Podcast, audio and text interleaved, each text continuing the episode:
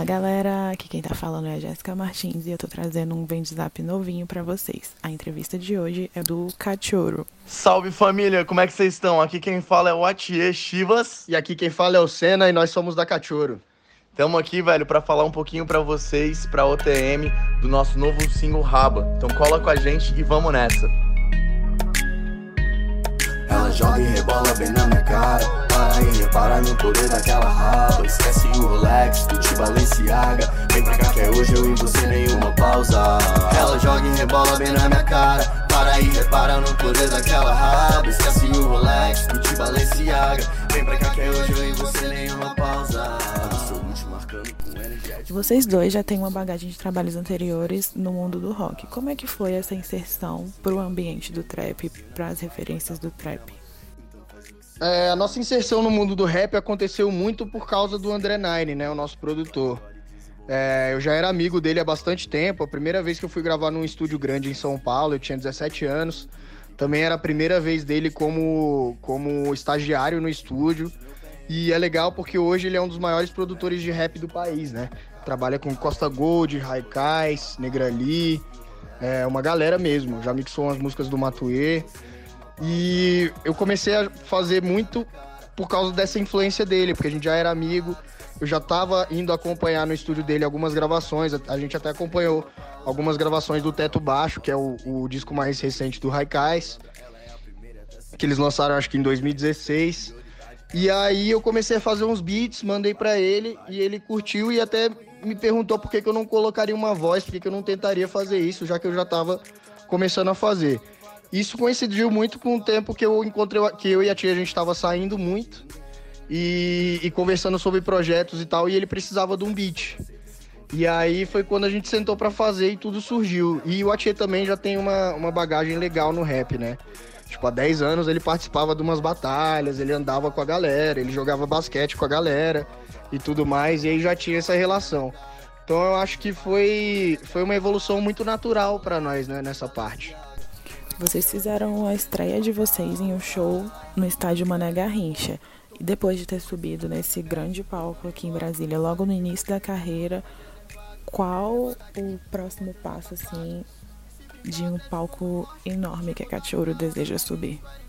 É, eu acredito que é o seguinte, a gente subiu lá, foi um sonho para começo de carreira, foi incrível. É, inclusive o festival foi um dos festivais dos sonhos da gente tocar também, né? É, que foi o Baile é Medellín, do Cacife, e o Cacife desde o início já tá como influência pra gente, né? Tanto minha quanto da Tchê juntos. Assim. Exatamente, assim. não, e teve outros nomes super importantes, WC, o WC, o Menestrel, galera da Senks Gang também colou lá, foi muito foda.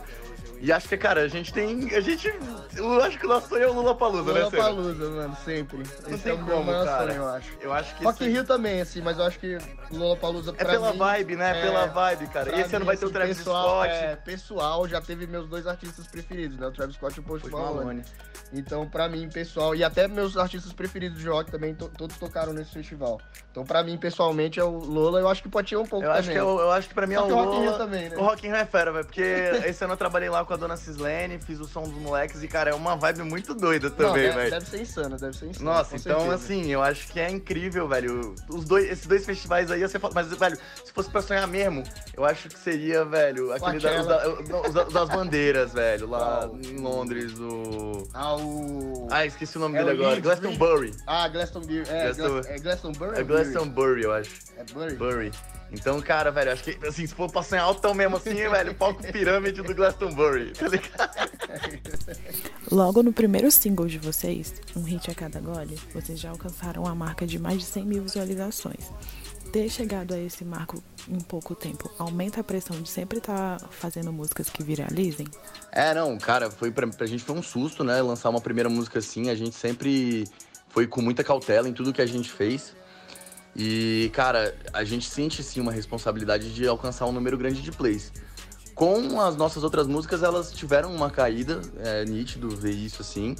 Mas a gente teve algumas que foram melhores no YouTube, algumas que foram melhores no Spotify. Só que a Raba tá sendo uma coisa, tipo, incrível pra gente, porque, cara, em três semanas ela já bateu 14 mil plays. A gente tá com 7 mil ouvintes mensais e esses números só crescem, né? É, só tá crescendo e pra gente foi até uma surpresa, né? A gente já sabia que tinha um material forte nas mãos e tal. mas não esperava, nem, nem com um hit, né? Que pra gente foi a maior surpresa, na verdade, nem com a Raba, porque a Raba, até a galera que tava ao redor, né, já falava que a gente tinha um bom material em mãos, só que a gente não sabia que ia surpreender mais ainda, né? Como já rolou. E acho que é isso, né? É, eu acho que é isso. Então, tipo, a gente tem sim uma pressão grande para poder, né, é, fazer as paradas com, com números bons. E a gente tá nesse corre aí pra sempre crescer esse número.